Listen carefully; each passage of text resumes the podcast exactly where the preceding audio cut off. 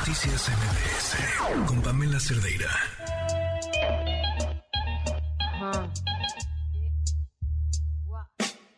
Quisiera tener cosas dulces que escribir, pero... 8 con 37 y esto es lo que nos tiene yo, Ale No tocaremos más y dile a tu jefe que su madre es la que va a tocar hasta esa hora.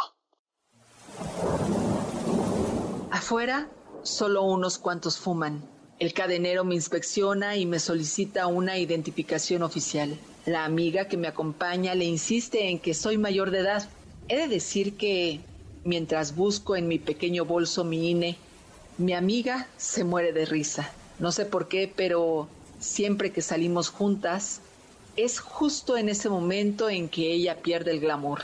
En serio no entiendo por qué a mí nunca me pide credencial, me dice. no inventes, en serio, es obvio, le respondo. Te lo he dicho siempre, me veo más joven que tú. A la entrada, un candil majestuoso y de piedras brillantes atadas a minúsculas cadenas cuelga en una especie de recepción que me atrapa. Está lindo el lugar, le digo a ella, y mientras quiero quitarme el abrigo, un joven se acerca a mí y me lo desliza de mis brazos para luego entregarlo a la chica del guardarropa. Acomodo mi cabello y pinto mis labios mientras cruzo unas cortinas de terciopelo color vino.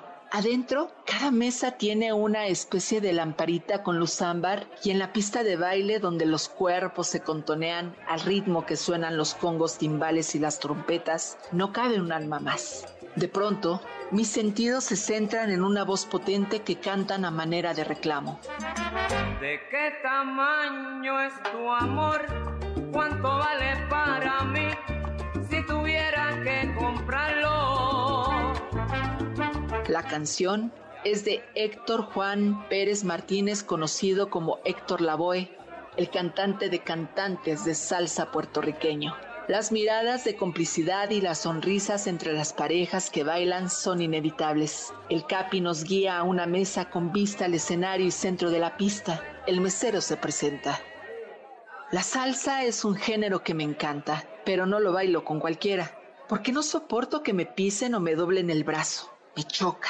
Siempre, mis amigas cuando escuchan mi explicación ante una negación de una invitación, me tildan de sangrona. Y la verdad es que sí, lo soy. A mi favor debo decir que si no bailo, ni siquiera me frustro, porque escuchar la música y cantar sus letras es algo que disfruto muchísimo. Pronto llegan a nuestra mesa varios invitados, amigos de mi amiga. Entre todos sumamos 10. Es la noche de un tributo a un grande de la salsa, Héctor Lavoe. Así que pido mi primer whisky y entrego mi tarjeta de crédito.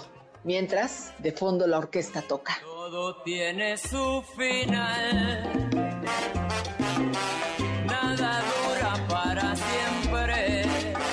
Alguna vez leí que el cantante y su gran orquesta tocaron y cantaron para Pablo Escobar Gaviria, líder del cártel de Medellín en la famosísima finca La Hacienda de Nápoles, ubicada a 165 kilómetros de la ciudad de Medellín en Colombia, sede de excesos del capo más sanguinario y poderoso en la historia del narcotráfico.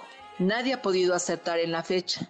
Algunos dicen que fue en 1979 y otros dicen que ocurrió en 1981. Lo que sí es que varios testigos de este encuentro afirman que el contrato decía claramente que la BOE y su orquesta tocarían hasta las 2 de la mañana para Escobar. Al llegar a la finca y sin importar nada, los hombres de confianza de Pablo les retiraron los pasaportes a los músicos, incluido al salsero más exitoso de aquellos años y de ahora. Conforme la noche avanzó, Pablo Escobar, quien se creía el dueño del mundo, el mismo que se caracterizó por no respetar a nada ni a nadie, quiso alargar la rumba hasta las seis de la mañana, decisión que enfureció a la BOE. A las dos en punto, los micrófonos fueron apagados. De inmediato uno de los matones y guaruras de Pablo se acercó a escuchar el mensaje de Héctor Lavoe a Pablo Escobar Gaviria. No tocaremos más y dile a tu jefe que su madre es la que va a tocar hasta esa hora. Ante semejante rebeldía, el sicario respondió, mira huevón, yo no soy responsable de lo que te pase a ti y a tus músicos. ¿Ves ese helicóptero? Los acribillamos a tiros y luego lanzaremos sus cuerpos desde aquel monte si no continúan tocando. Al saberlo, Pablo ordenó meterlos en una habitación. La Boe, con ayuda de otros, rompieron una ventana y como pudieron sacaron algunos de los instrumentos y caminaron hacia aquel monte. Luego, ya en una de las carreteras, esto fue lo que ocurrió. Un taxista se lo relató al cronista colombiano Juan José Hoyos. Había pasado la medianoche cuando, de un extremo de la carretera, me saltó un hombre vestido con frac, los pies descalzos. Se veía asustado. Me detuvo. El hombre me pidió que lo llevara a su hotel. Me contó que había estado cantando en una fiesta de mafiosos y que la cosa se había puesto muy fea. Que iba sin un dólar y que su nombre era Héctor Lavoe. Eso era tan difícil de creer que el chofer estaba convencido de que se trataba de un embuste y le pidió pruebas. Pues mire que usted me va a tener que cantar esa canción que me fascina. ¿Cómo va? Dice algo así como, yo soy el cantante si quiere que yo lo lleve a su hotel. El hombre, que ya estaba dentro del auto, pareció molestarse. Mi pana, pero si por eso fue el problema, uno de esos tipos me hizo repetir como diez veces esa canción, amenazándome con una pistola. Y yo me mamé. Le dije a la orquesta, no canto más y apaguen los equipos. El taxista insistió y le recordó al delgado hombre que le estaba haciendo un favor al llevarlo sin cobrarle, y cuando se dio cuenta, estaba escuchando una voz de otro mundo. Yo soy el cantante que hoy han venido a escuchar del repertorio. A ustedes voy a brindar y canto a la vida de risas y penas, de momentos malos y de cosas buenas. Ya no había dudas. Era Héctor Lavoe. Eso ocurrió aquella madrugada y en mi madrugada la voz de un hombre en el escenario decía, hay en este mundo una voz que estremece a cualquiera con su ritmo, que logra que llores y goces con sus interpretaciones. Esta canción es lo que él sigue siendo. Con ustedes, el cantante. Y mientras yo pido mi segundo whisky. Cuenta aquella historia que una vez que Héctor Lavoe y sus músicos estando ya en el hotel, fueron despertados por los insistentes toquidos en la puerta de su habitación. Varios hombres les entregaron sus instrumentos, mas no sus pasaportes, por lo que Héctor Lavoe tuvo que solicitar apoyo a las autoridades diplomáticas de su país, su intervención con Colombia para regresar a Puerto Rico. Aunque he leído otras versiones donde aseguran que aquella mañana Pablo Escobar Gaviria, que también era hombre de palabra, le envió a Héctor Lavoe un cheque y además sus pasaportes. Han pasado más de dos horas y no me canso de cantar aquellas canciones que hicieron de Lavoe la leyenda de la salsa, así que disfrutaré de su esencia y las canciones del cantante.